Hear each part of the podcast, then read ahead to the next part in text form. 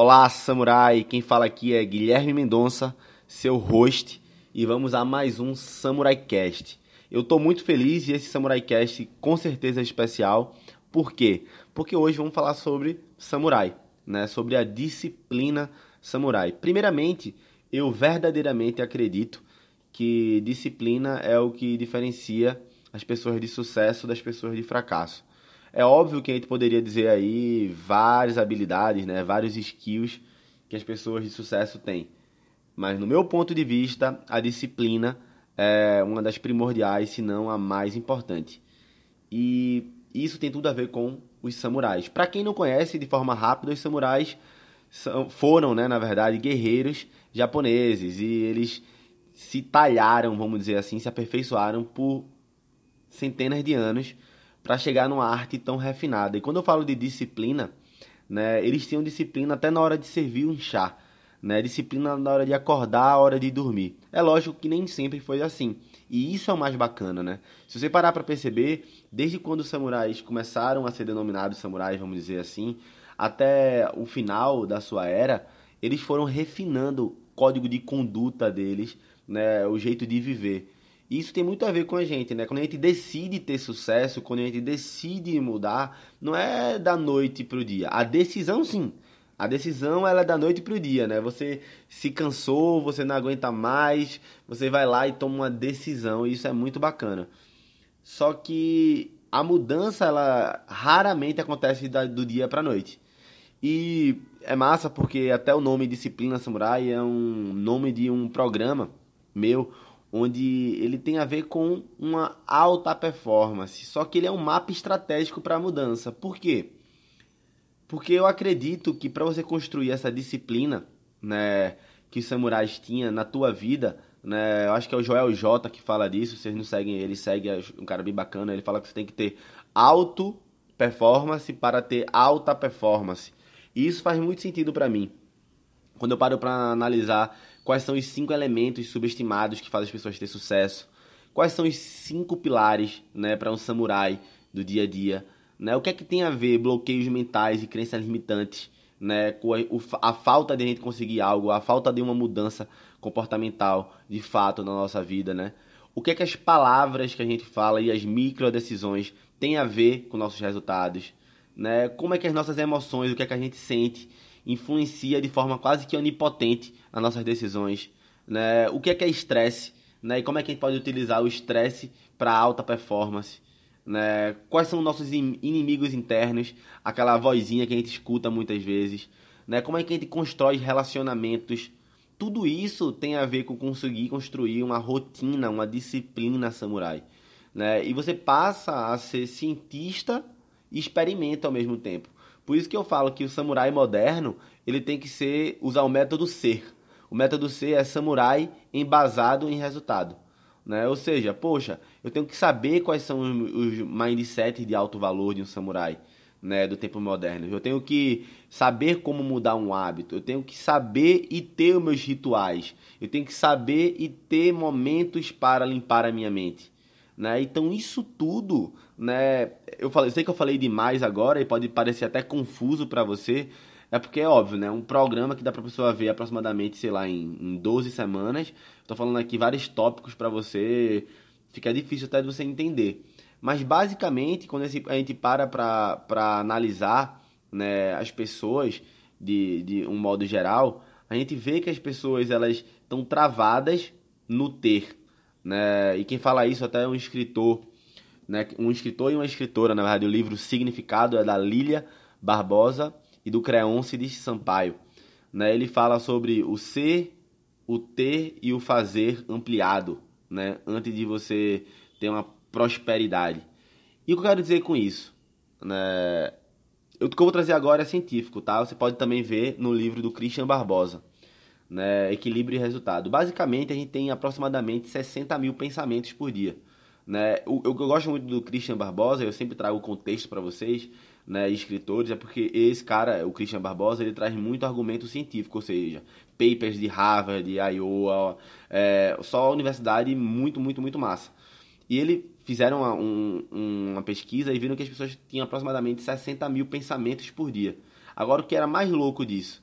era que 95% dos pensamentos eram pensamentos repetidos, ou seja, só 5% dos pensamentos eram pensamentos novos.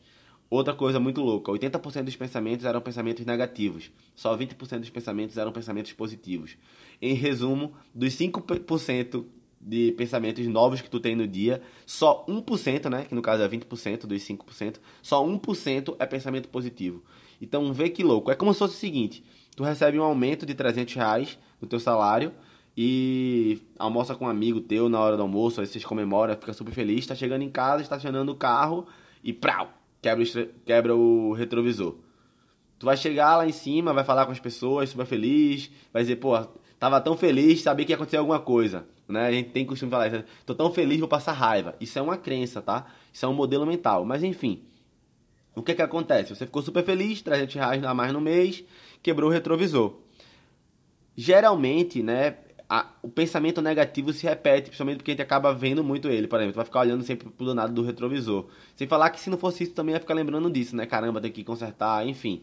Ou seja, o pensamento negativo ele se repete. Quando na verdade, se parar pra fazer uma conta besta, 300 reais a mais no mês, no ano dá 3.600 reais. Se você tem um carro popular, um retrovisor seu deve ser quanto?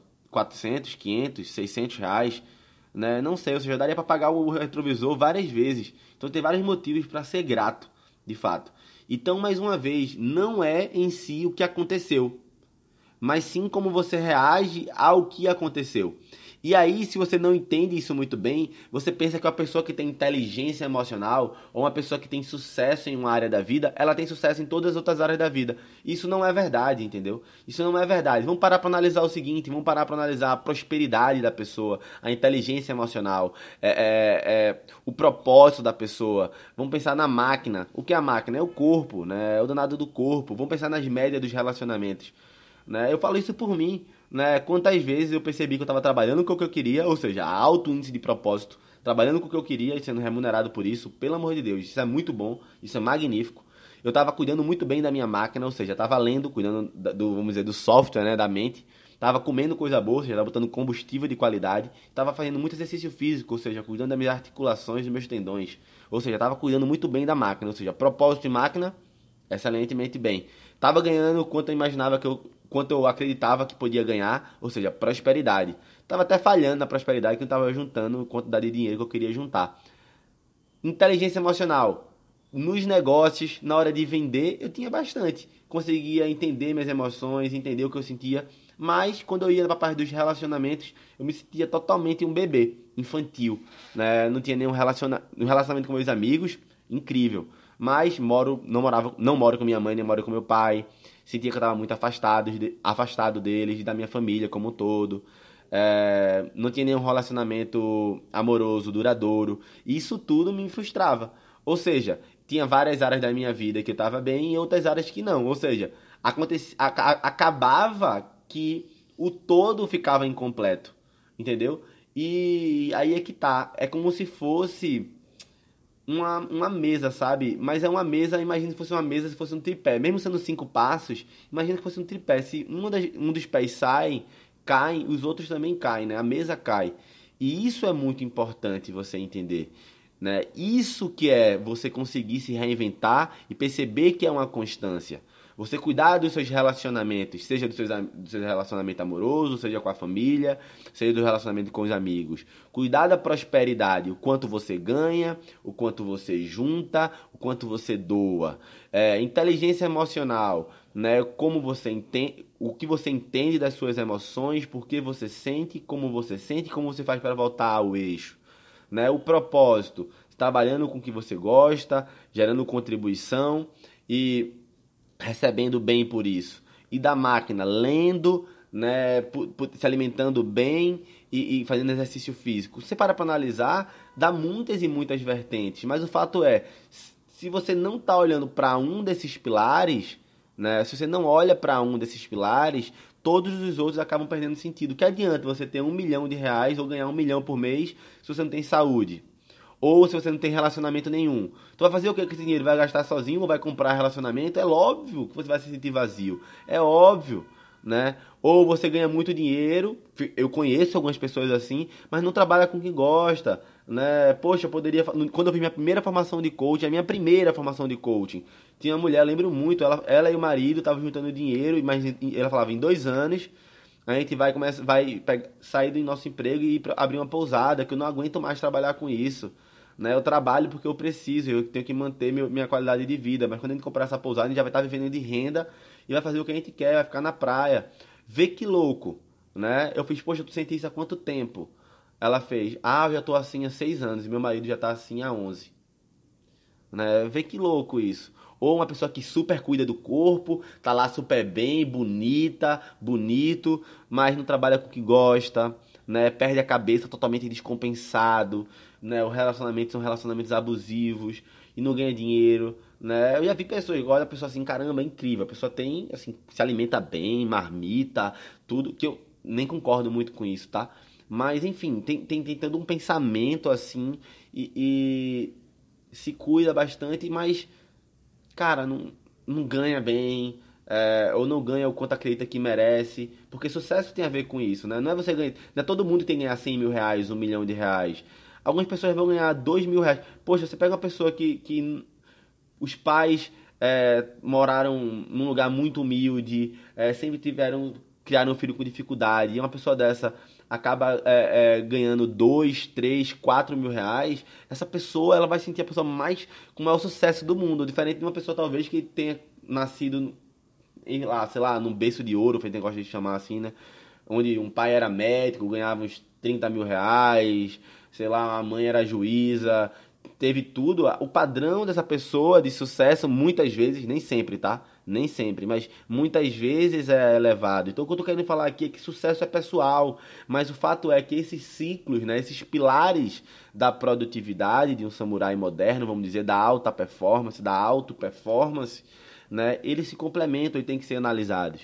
Né? Mas quando a gente para para analisar só eles, sem entender quais são os elementos que estão por dentro dele, entender o que, o que é e como identificar e como mudar bloqueios mentais e crenças limitantes, nossa, né? Sem conseguir ritualizar, criar rituais, né, para você conseguir mudar suas micro decisões, mudar como você enxerga o mundo, nada disso dá certo. Então eu queria te desafiar a começar a enxergar isso de uma forma diferente, porque né, eu, eu já falei, o que eu amo é trabalhar com executivo e eu trabalho com executivos hoje né, no grupo Dojo, a gente consegue fazer isso, né, a gente trabalha com empresas e executivos, né? Mas eu, durante muito tempo, eu trabalhava com alto performance e alta performance né, para as pessoas e eu utilizo isso na minha vida. Então, se faz sentido isso para você, eu quero que você vá no meu Instagram, né? Guilherme Mendonca Oficial e fala assim, só Guilherme, eu quero participar. Eu vou te colocar num grupo de WhatsApp, tá?